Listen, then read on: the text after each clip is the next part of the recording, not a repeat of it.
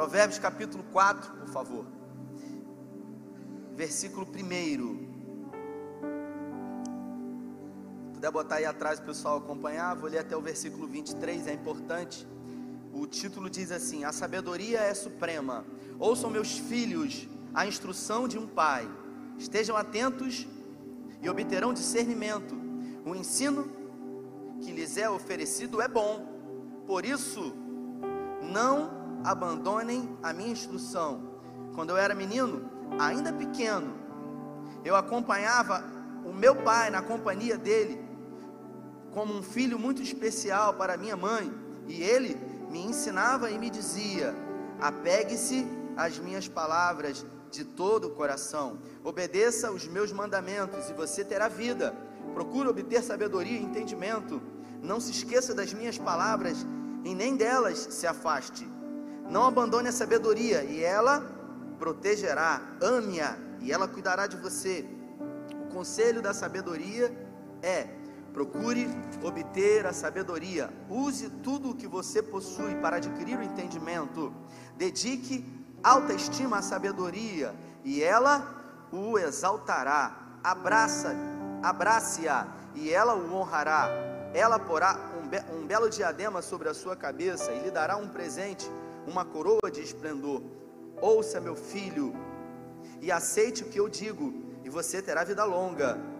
Eu o conduzi pelo caminho da sabedoria e o encaminhei por veredas retas. Assim, quando você por elas seguir, não encontrará obstáculos. Quando correr, não tropeçará. Apegue-se à instrução, não a abandone.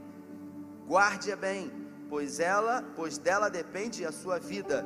Não diga pela vereda, não siga pela vereda dos ímpios, nem ande pelo caminho dos maus. Evite-o, não passe por eles, afaste-se e não se detenha, porque deles não conseguem dormir enquanto não fazem o mal, perdem o sono, e se não causarem a ruína de alguém, até assim eles produzem, pois eles se alimentam de maldade e se embriagam de violência. A vereda do justo é como a luz da aurora, que brilha cada vez mais até a plena claridade do dia. Mas o caminho dos ímpios é como densas trevas, nem nem sequer sabem em que tropeçam. Filho meu, escuta o que eu te digo, preste atenção às minhas palavras. Nunca percas de vista, guarde no fundo do seu coração, pois são vida para o que encontrar e saúde para todo o seu ser. Acima de tudo, o que se deve guardar, guarde o teu coração, pois dele procedem as saídas da vida. Vamos orar. Pai, essa é a tua palavra. Nós pedimos que em graça o Senhor possa nortear e falar conosco aqui. Nós estamos com fome e nós estamos com sede nessa noite. E fome e sede de ouvir a tua voz, de ouvir a tua palavra. Por isso, tenha liberdade nas mentes e nos corações para tratar aquilo que o Senhor deseja para nós nessa noite, em nome de Jesus. Se você recebeu, diz amém. Eu queria nessa noite de ceia falar sobre Salomão o homem mais sábio que já pisou nessa terra. A Bíblia fala que antes dele nem depois dele nenhum homem foi ou será tão sábio como ele. Salomão foi o segundo filho de Davi com Batseba, fruto de um, uma relação extraconjugal que na época o seu pai havia cometido com Batseba. Depois ele se casou com ela. E a Bíblia fala que ele foi escolhido por Deus. Primeiro Crônicas diz para assumir o reinado do seu pai, quando Davi morresse. Salomão, esse texto que eu acabei de ler, ele diz aqui, sobretudo no versículo 3: Quando eu era menino, ainda pequeno, na companhia do meu pai, um filho muito especial para minha mãe, ele me ensinava e dizia: apegue-se às minhas palavras de todo o coração. Isso quer dizer que a Bíblia fala que Davi ele ensinava Salomão. Salomão ele foi preparado para ser o sucessor de Davi. Davi ele investia tempo com o seu filho. Muitas foram as vezes e muitos foram os salmos e os provérbios que Salomão descreve dizendo do ensinamento do seu pai para ele. Davi sabia que a sabedoria poderia levar Salomão aos lugares mais altos possíveis. Então, quando a gente lê na Bíblia que em sonho, em Cantares, Salomão ele declara isso, que ele estava como se estivesse dormindo e o Senhor visitou ele. Quando em sonho o Senhor visitou Salomão e falou para ele o seguinte: dizendo que era o Deus do pai dele que seria com ele. Se ele obedecesse ao Senhor, se ele cumprisse os mandamentos do Senhor, que o, o trono dele seria perpétuo e tudo que ele fizesse, ele seria vitorioso. Quando a gente lê isso, a gente entende e acredita que ele era uma criança. Alguns estudos dizem que ele tinha para 12 para 13 anos de idade, um menino. E a gente imagina, poxa, uma criança podia pedir tanta coisa mas ele já havia sido preparado para isso. Sabe quando você prepara uma criança para um propósito maior? Assim foi na vida dele. Ele foi projetado, ele foi programado, ele foi preparado para cumprir um propósito, uma missão, uma missão de Deus. E ele foi preparado pelo seu próprio pai. Havia uma promessa sobre a vida dele. Quando Davi ainda estava vivo, o reinado de Salomão ele foi ameaçado quando Absalão promoveu uma grande rebelião. E ele tentou usurpar o trono do seu pai. A Bíblia fala isso. Os planos dele foram frustrados. Até que Davi já era um homem de idade e ele estava com muita dificuldade. E a Bíblia diz que Adonias, um dos filhos mais velhos de Davi, resolve fazer a mesma coisa que Absalão fez e tentar usurpar o trono do seu pai. Porque ele sabia que o pai dele já não tinha mais muitas condições, muito vigor, se encontrava doente já no final da sua vida. Adonias ele se juntou a Joabe, que era ex-general do exército de Davi. Davi, Joabe era primo de Davi.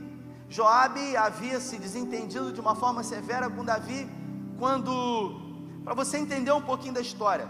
Quando Saul morreu, Davi ele não foi rei logo das doze tribos. Quando Saul morreu, Davi ele foi coroado rei segundo a tribo que ele pertencia. Davi ele era da tribo de Judá. Então em Hebron ele foi coroado rei apenas pela cidade de Judá, pelo, pelo governo de Judá, pela tribo de Judá. E lá ele ficou dois anos sendo rei, só pela tribo de Judá. Um dos filhos de Saul, que estava vivo, governou as outras tribos. E havia um general de Saul chamado Abner, que começou a manipular esse filho de Saul, que eu não me lembro o nome dele agora, vai vir na cabeça. Bota no telão aí que eu vou ler. E aí a Bíblia diz que depois de dois anos eles foram para a guerra, o exército de Davi e o exército de Abner que era general de Saul. E quando eles se enfrentaram, o exército de Davi, obviamente, começou a prevalecer, porque Deus era com ele. Eles bateram em retirada. Abner procurou Davi e falou para ele: Vamos propor a paz aí. Eu tenho coração do rei, eu posso promover uma paz entre nós. E ele falou: Tudo bem. Só que Joabe, que era general de Davi, tinha raiva de Abner, porque Abner tinha matado o irmão dele. E ele falou: Vou me vingar desse cara. Davi está querendo se aliar a ele. Davi falou: Então pode marcar um encontro com o rei e a gente vai fazer trégua. Se ele permitir que eu reine sobre as doze tribos, Deus tem um propósito sobre a minha vida. Abner saiu em direção ao rei. Joabe viu aquilo e falou: Não vou deixar isso barato. Foi atrás dele e falou: O rei mandou você voltar. Botou ele numa tenda e falou: O rei já está chegando. Cercou a tenda e matou Abner. Davi ficou muito triste com ele. E ali a relação de Davi e de Joabe nunca mais foi a mesma. Aqui a gente vê a história dizendo que Joabe se juntou com esse outro filho de Davi para usurpar o trono. Até que alguns estudos dizem que Batseba foi lá e lembrou a Davi da promessa que Deus havia feito a Salomão para assumir o trono.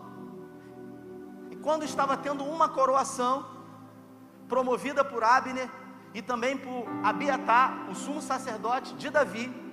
Davi se levanta e coroa então Salomão. Salomão tinha 18 anos de idade quando ele assumiu o trono. 18 anos de idade.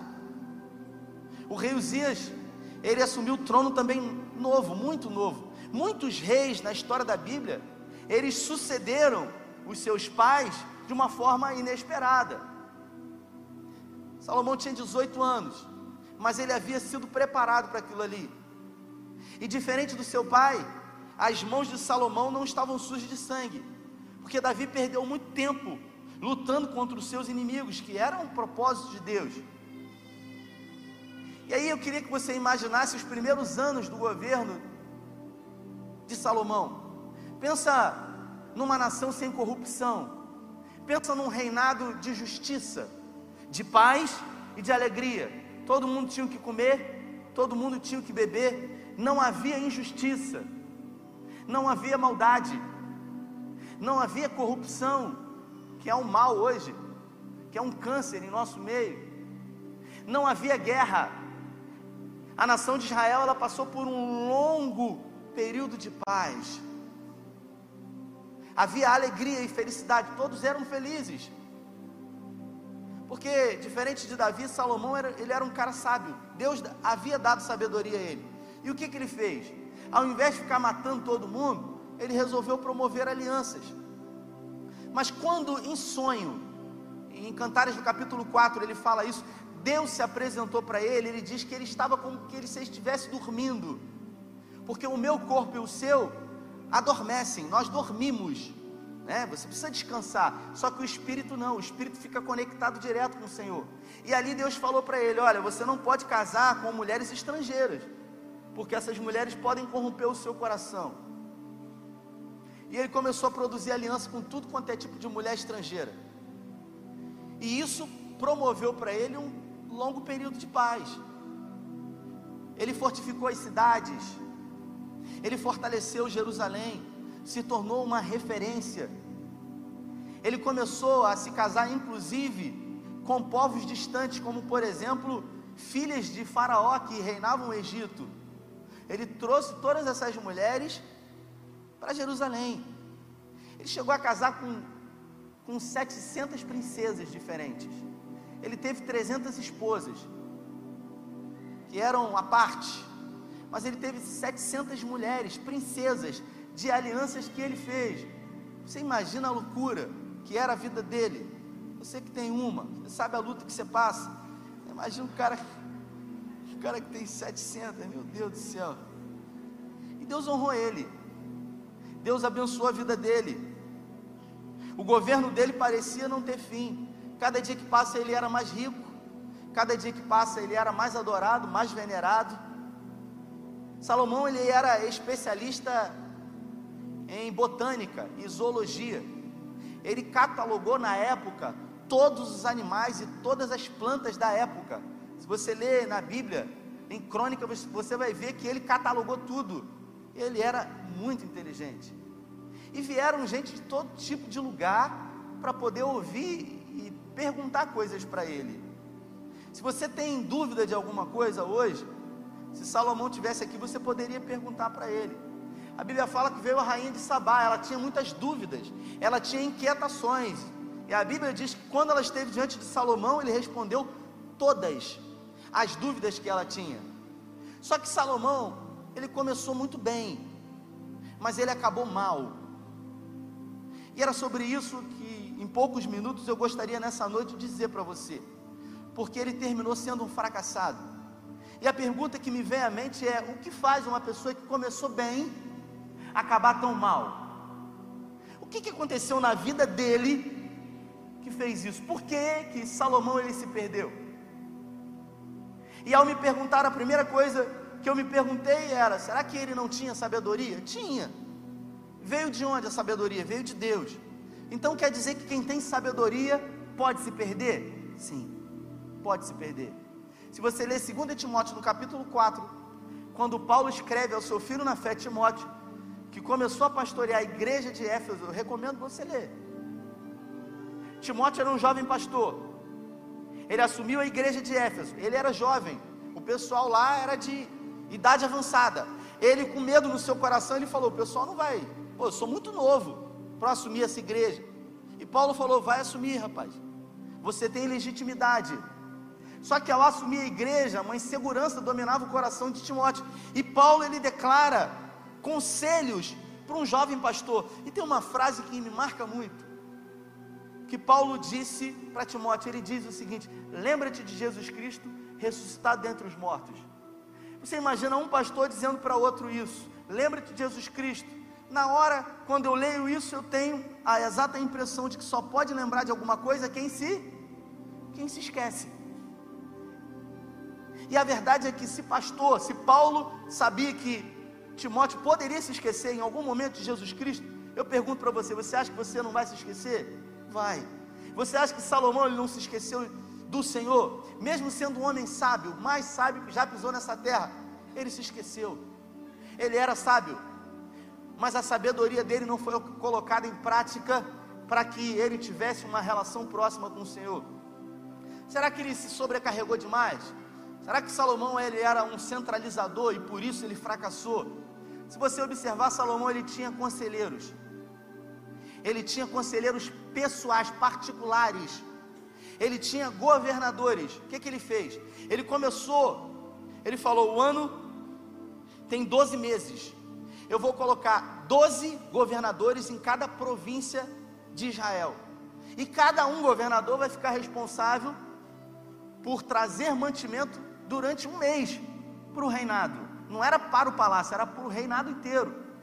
E ele não tinha preocupação de ver quem estava plantando, colhendo, ele apenas começou a delegar. Então ele tinha conselheiros pessoais, ele tinha os oficiais que cuidavam do serviço escravo na construção do templo. Ele era um homem que ele delegava, ele era inteligentíssimo. Para a época, o que ele fazia era um grande avanço. Então não foi por falta de delegar, não foi por centralizar nada. Eu me perguntei também, será que em algum momento ele conhecia apenas Deus de ouvir falar, Deus era só o Deus do pai dele? Se você observar, quando ele resolve construir o templo para o Senhor, ele chama um dos aliados do seu pai, ele diz o seguinte numa carta, dizendo para ele: Olha, é, sempre foi um desejo do meu pai construir um templo para o Senhor e agora eu resolvi construir. Eu quero dizer para você que eu preciso da sua ajuda, porque eu preciso de madeira, eu preciso de cedro do Líbano para construir. Eu não sei se você já teve a oportunidade de, de estar diante de uma árvore, de um cedro. Eu estive em Israel e eu vi, é uma madeira com muito, muito, muitos nós, é muito difícil de ser trabalhada, mas é uma madeira muito rara. Então Salomão ele começa a comprar muita madeira para a construção do templo. E quando ele conversa com esse rei dos Sidônios, ele diz para ele o seguinte: Você sabe que existe uma promessa de Deus sobre a vida do meu pai, porque o Deus do meu pai era um Deus poderoso. Aí ele continua dizendo: E assim como esse Deus foi com meu pai, ele se tornou o meu Deus. E tudo que eu tenho feito, ele tem abençoado. Ele conhecia o Senhor. E ele não conhecia o Senhor de ouvir falar. Ele teve uma experiência com Deus com 12 anos de idade que mudou a vida dele, que fez com que ele se tornasse um homem sábio, um homem inteligente. Porque as experiências é que vão nos permanecer firmes. Por que, que tem muita gente que é desviado? Dizem que Cabo Frio tem 40 mil desviados. São pessoas que tiveram uma experiência não com o próprio Deus, mas com a religião me lembro de uma mensagem que eu preguei aqui algum tempo atrás, quando eu disse: é possível alguém se frustrar com Deus? É, é possível. Depende do Deus que você se relaciona. Porque existem deuses com letra minúscula que são apresentados ao homem que ele começa a se relacionar com esses deuses. São deuses que fazem tudo que a gente quer, que são como uma espécie de uma, um gênio de uma lâmpada, que você esfrega, ele aparece, ele fala: Olha, você tem direito a dois desejos. Eram três, a gente está em crise diminuiu, né? Você entende? E aí a gente acredita. O Deus da profecia que fala a todo momento. E aí a pessoa começa a ouvir Deus falar aqui, começa a ouvir Deus falar ali, e quando na verdade não ouviu Deus, ouviu a boca do homem. É possível se relacionar com deuses falsos, deuses que vão nos decepcionar? Sim, não com Deus eterno. Ele conhecia Deus, não de ouvir falar. E a Bíblia fala isso, porque Deus o advertiu sobre os casamentos que ele começou a fazer. especificamente com esse casamento que ele teve com a filha de Faraó. O Egito passou por um período difícil de guerra e ele foi atacado por um exército inimigo e eles destruíram a cidade. E a Bíblia fala que Salomão ele custeou toda a reconstrução dessa cidade no Egito. Porque ele tinha uma aliança.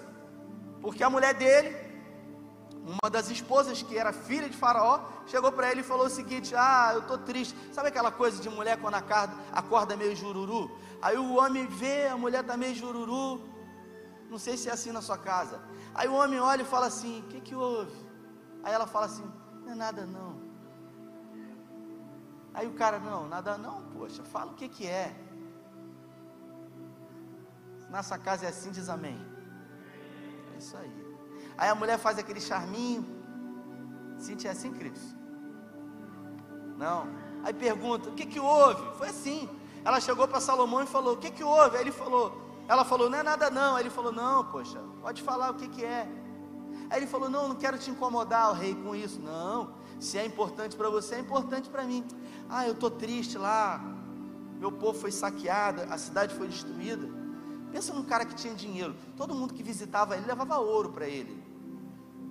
Só a rainha de Sabá foi visitar Salomão, levou para ele 21, é, é, 21 toneladas de ouro. Toneladas de ouro.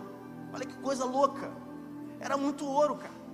Prata, na época de Salomão, valia igual a pedra. Não valia nada. Porque o negócio era ouro. Aí ela chegou e falou assim: Ah, eu estou triste. Aí ele falou: Não, isso não é problema para mim. Pegou o talão de cheque e falou: Vamos resolver isso. Aí ela falou: Ah, inclusive a gente queria reconstruir os templos dos deuses pagãos nossos. Aí ele falou: Isso não é problema, toma mais um cheque aqui, ó. Ele começou a financiar a construção de uma cultura politeísta. Tinha 700 mulheres, 700 mulheres estrangeiras, pagãs, que começaram a corromper o coração dele, que começaram a desvirtuar Salomão. Sabe quando você começa numa coisa simples e você fala, não tem nada a ver isso aqui, você não vê nada demais nisso. Você fala assim, pô, que, que isso aqui é uma coisa inofensiva, não vai me provocar nenhum mal. É igual um carro desalinhado, mas é muito pouco desalinhado. Você acha que não vai perceber, o volante nem mexe, ele não está puxando, mas quando você pega a Via Lagos, você bota 110 na Via Lagos, você vê ele assim, ó. E se você não corrigir, você vai bater no guarda-rei, você vai morrer, vai produzir males terríveis. Porque tudo que a gente precisa é dar uma brecha, tanto positiva quanto negativa. Tem gente que acha que brecha é só para aquilo que é negativo. O Felipe Vilela, ele, ele pregou aqui num dia de conferência e ele falou: Davi, ele deu uma brecha. Davi, ele, quando viu lá Batseba nua, um dia eu preguei essa mensagem aqui, as pessoas acham que, tem gente que tem implicância com Batseba, fala assim, essa menina era, hum, perigosa, hein, safadinha ela, tomando banho nua, né, cara, aí você começa até a tomar partido, fica com raiva, mas se você olhar o contexto histórico, era inverno, estava todo mundo na guerra, Davi tinha que estar na guerra, e na guerra ninguém ficava na cidade, somente a guarda que ficava em volta da cidade. Só que Davi resolveu ficar em casa. E na casa de Batseba, que ela morava ali embaixo do palácio, porque Urias ele era um dos oficiais, é colado no, no palácio mesmo, assim embaixo mesmo. Urias morava ali. Na casa de Batseba estava sem luz. E aí Batseba para tomar banho frio é difícil. Botou um tanque do lado de fora, o sol esquentava a água e no fim da tarde ela tomava banho do lado de fora. Não tinha homem na cidade, ela podia tomar banho nu ali. Davi saiu do palácio e aí deu uma olhada e falou: Hum, quem é? Mandou chamar. E aí você tinha matado Batseba no seu coração e no coração de um monte de gente. Ele deu uma brecha. E tudo que a gente precisa é dar uma brecha para a gente se perder. Só que se ele deu uma brecha para cair com ela, matou Urias, tentou esconder de todo jeito e achou que poderia esconder. Quando Natão repreendeu ali, diante do profeta, Davi ele resolveu dar um, mais uma brecha. Só que agora ele deu a brecha para o Espírito Santo. Porque eu pergunto para você, Davi poderia ter matado o profeta que foi lá na casa dele? Sim ou não? Sim ou não, gente? Podia. O cara podia tudo, gente. Natan não passava nem da porta. Que? Você está com essa conversa aqui, meu irmão? Vou matar você. Ele não matou Urias. Mas por que, que ele não matou? Porque ele viu de quem que ele estava escondendo. De Deus. E de Deus você não esconde nada. Ali Davi caiu na real e viu quem havia dado tudo para ele. Deus. Ele resolveu dar uma brecha. E quando a gente dá uma brecha, o Espírito Santo entra e muda tudo na nossa vida. O Bill Johnson, ele, num dos livros dele, Reformadores Avivalistas, ele diz que os filhos dele, desde pequeno, ele dava conselhos para os filhos dele. Ele chegava para os filhos dele e ele, ele falava o seguinte: Olha, eu quero que todas as vezes que vocês deitarem na cama, antes de dormir, vocês façam uma oração ao Senhor e nessa oração vocês perguntem duas coisas para Deus. Ele diz que a vida inteira ele fez isso com os filhos dele. Ele dizia para os filhos dele o seguinte: Olha, eu quero que vocês entendam que vocês fazem parte de um exército que foi comissionado para fazer uma grande obra aqui na terra. E eu quero que vocês perguntem para o Senhor se existe alguma coisa impossível que Ele deseja que vocês façam. O Bill Johnson ele queria passar para os filhos a ideia que quando a gente tem um propósito de Deus, nós não podemos criar limites para os nossos filhos. Você quer coisa pior do que em Deus você criar limite para o seu filho? Você dizer para ele que talvez tenha um sonho, você falar: não, isso aí você não vai conseguir, isso aí você não pode nem tentar, isso não é para você. Quem serve o Deus do impossível tem que andar e caminhar sem limites. Os filhos do Bill Johnson, para quem não sabe, Bill Johnson ele é pastor sênior da Bethel Church, uma das igrejas mais relevantes do mundo. Eu acredito que até mês que vem ele vai estar em Brasília. É uma das grandes referências que eu tenho. E o Bill Johnson ele diz que nós podemos tudo em Deus quando nós começamos a declarar a palavra, porque a palavra é poderosa. Salomão ele se perdeu e ele se perdeu justamente porque ele se esqueceu do Senhor. O governo dele, que era um governo de paz, ao ser exortado pelo Senhor e não dar ouvido ao Senhor, Deus se apresenta para ele e falou para ele: Você não ouviu o que eu disse, e por isso eu estou tirando o seu trono. Eu não vou tirar totalmente de você por amor ao, meu, ao teu pai Davi, mas o seu filho vai perder o reinado. Eu vou deixar uma tribo com vocês, por amor a Davi. Você entende o cuidado de Deus ainda, por alguém que já não estava mais em vida. Você entende a aliança que Deus tinha com Davi, como era forte. Isso é extraordinário, irmãos, porque as alianças de Deus conosco são eternas. Deus fez uma aliança com Abraão, o pai da fé, Isaías fala que Abraão, ele era amigo de Deus. Ele era chegado de Deus, ele era amigo de Deus. Imagina você ser amigo de Deus, cara. Mas não é essa coisa de dizer, não, é amigo, não, é amigo mesmo. Ele tinha intimidade com Deus, ele andava com Deus, Deus era com ele. E de repente em Gênesis 12, Deus faz uma promessa para ele: Você vai ser pai de muitas nações. Você sabe quantos anos passou para que Abraão visse Isaac? Você sabe quantos anos? 24 anos. 24 anos depois que ele prometeu, ele recebeu. Por quê? Foi por causa de Deus? Não. Passou 10 anos, Deus não falou nada. Abraão ficou 10 anos sem ouvir Deus. Deus falou uma vez com Abraão, e 10 anos depois que Deus foi falar. Tem gente que não tem ouvido Deus falar aí, Recebe essa palavra aí, meu. Mas se ele falou lá atrás, ele não precisa ficar repetindo. Ele não precisa ficar afirmando. Ele não precisa ficar confirmando. Porque se ele falou, ele é fiel para cumprir. 24 anos depois, o maior sonho do patriarca de Abraão se torna realidade. 24 anos depois, Deus dá um filho para ele, Isaac. Quando o menino tinha 17 anos de idade, Deus chega para ele e fala assim: Eu quero Isaac. Hum, você que é pai e mãe, pensa Deus pedir seu filho. Isola, Senhor, isola.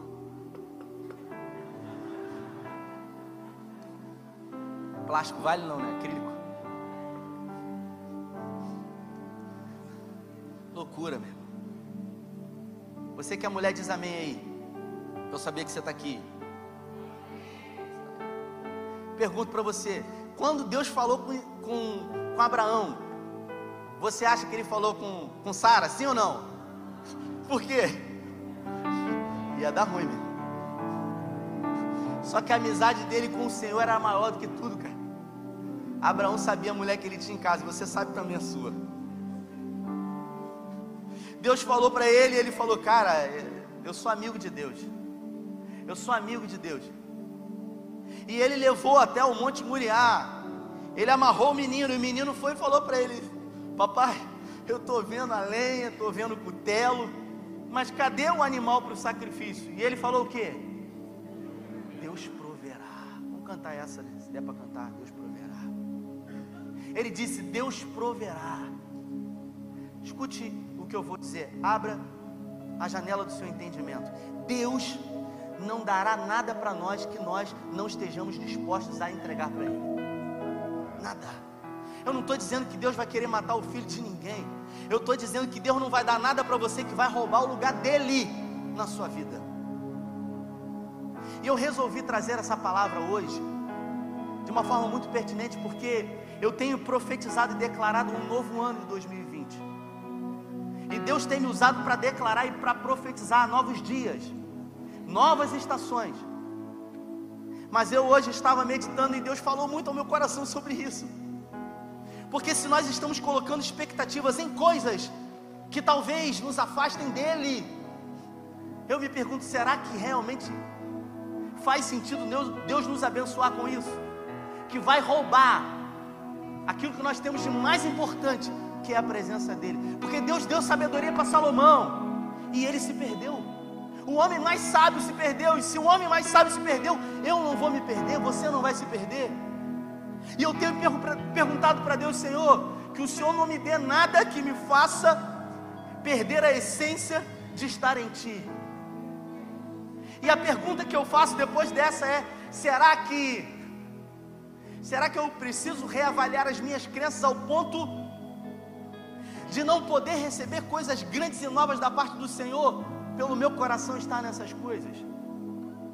Nesse momento de ser, eu queria que você refletisse, porque talvez sonhos e projetos que você tem colocado diante de Deus não tenham sido uma realidade, sabe por quê? Porque Deus conhece seu coração e sabe que talvez ao dar isso para você, vai fazer com que você se afaste da presença dEle. Ei, escute o que eu vou falar: humildade. A gente só pode dizer que é humilde depois que a gente foi testado depois que a gente foi experimentado. Ninguém é humilde até ser provado. Vou dar um exemplo meu, vou me usar aqui. Eu era o pastor auxiliar. O Jefferson me conhece aqui. E o Jefferson sabe como é que eu era. Aí agora eu sou pastor titular. Aí o Jefferson ele pode dizer. E ele pode avaliar se eu sou a mesma pessoa, antes e depois. Se eu sou o mesmo, Jefferson pode dizer: é, realmente, Rafael é uma pessoa humilde. Por quê? porque houve uma mudança e ainda assim ele continua o mesmo. Eu quero dizer para você, você só vai ser considerado humilde se você for provado e aprovado diante de Deus. Existem coisas que Deus está disposto a deliberar para as nossas vidas, segredos do coração dele, mas para isso nós temos que estar preparados. Sabe por quê?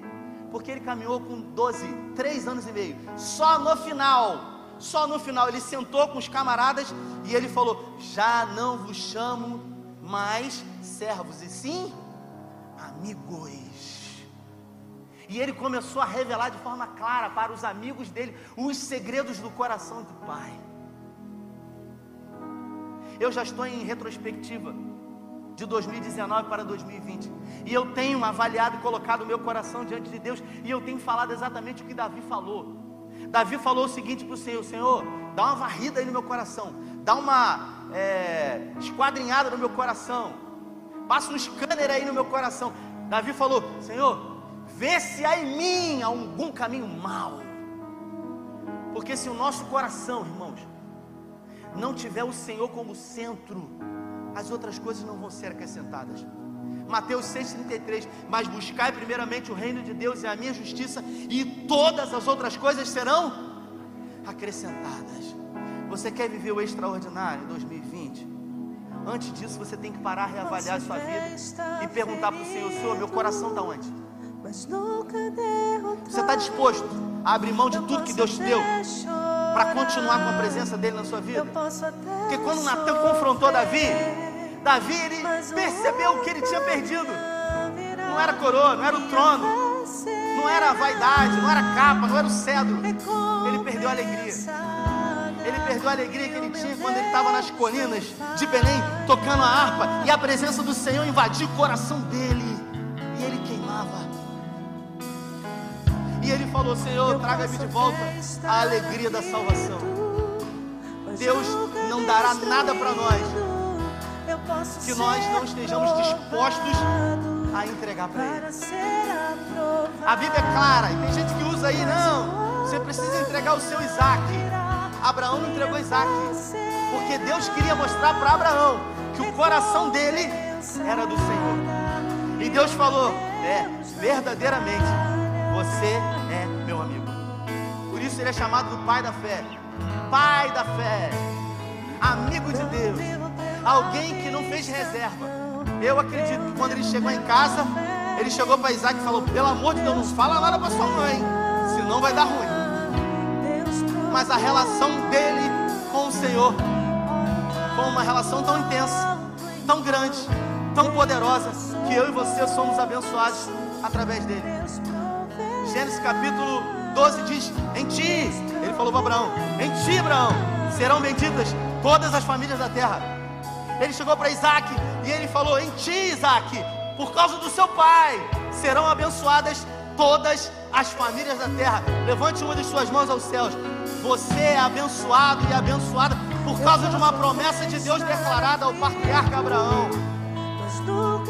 Se coloque de pé.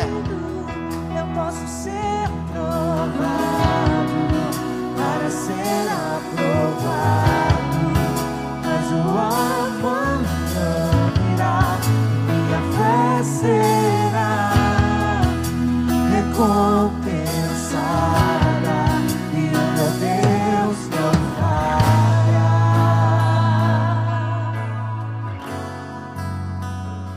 Escute o que eu vou dizer.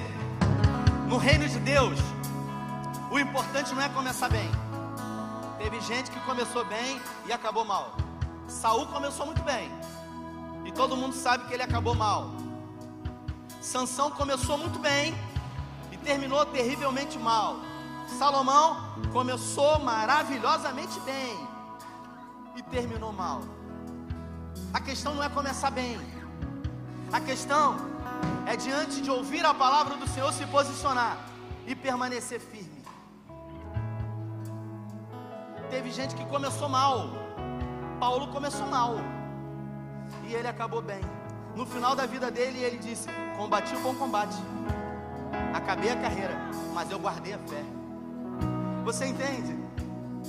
Tem uma frase que eu disse para um discípulo essa semana, que é do Nicolau Maquiavel. Quando você ouve alguém chamar alguém de maquiavélico, a gente está fazendo menção a esse cara, Nicolau Maquiavel. Ele diz: o fim justifica os meios. No cristianismo, o fim não justifica os meios que você faz no fim, no meio, no início é tão importante. Então não adianta começar bem, tem que ser constante. Se 2019 você não foi constante, uma hora você estava muito bem, outra hora você estava mal, tem dia que você está nas nuvens, outro dia você está no inferno. Ei, chegou o momento de você reavaliar esses últimos dias de 2019 e você começar a se posicionar e declarar que 2020 vai ser um ano de constância na sua vida. 2020 vai ser um ano de romper na sua vida. 2020 você vai experimentar coisas que você nunca imaginou experimentar em Deus. Mas o seu coração tem que estar nele. Você tem que entender que a coisa mais preciosa que você tem é o Senhor. Davi ele falou isso: Eu não tenho outro bem além de ti. Pensa num cara que tinha ouro, tinha prata, tinha território. Salomão, quando Deus confrontou ele, ele falou: Não, eu sou sábio. Ele foi forte segundo o coração dele. Escute o que eu vou dizer. Você não é nada. Você está aqui, ó. Você está aqui. Você e eu estamos aqui. E a mão de Deus está aqui, ó. A presença. Você sai um pouquinho para você ver. Sai um pouquinho só. Essa semana um irmão falou comigo. Deus restaurou o casamento dele, graças a Deus. Glória a Deus por isso. E aí ele viu um outro irmão que está indo pelo mesmo caminho que ele foi. Chegou para a esposa e falou: Ah, quero mais. Aí chegou, é aquele discurso sim, sabe? Piegas mesmo, barato. Você precisa de alguém que vai te fazer feliz. É um espírito mesmo de engano, cara. Que tem laçado muita gente. E que tem enganado muita gente. Aí chegou, só que o cara já tinha vivido isso. Aí ele falou, rapaz, o cara falou a mesma coisa que eu disse para minha esposa. Só que eu só me dei conta disso quando eu perdi. Aí ele falou, meu irmão, eu estava debaixo da mão de Deus, eu saí. Aí ele falou pro cara, sabe o carro que eu tinha? Eu perdi. Sabe as empresas que eu tinha? Eu perdi. Mas tudo isso não era nada. Porque quando eu vi o que eu realmente perdi, aí doeu. Que foi a presença do Senhor na minha vida. E sabe o que, que ele fez? Ele voltou para debaixo da mão. Ele voltou e quando ele voltou, ele se humilhou. Ele reconheceu, ele se posicionou. E ele passou por um período Ele pediu ajuda, a gente ajudou. E Deus restaurou. E Deus começou a restituir tudo de volta. Então não se engane, meu irmão. Não se engane. Se você pedir a Deus nessa noite o que você merece, Deus vai fulminar você. Você não merece nem estar aqui, eu também.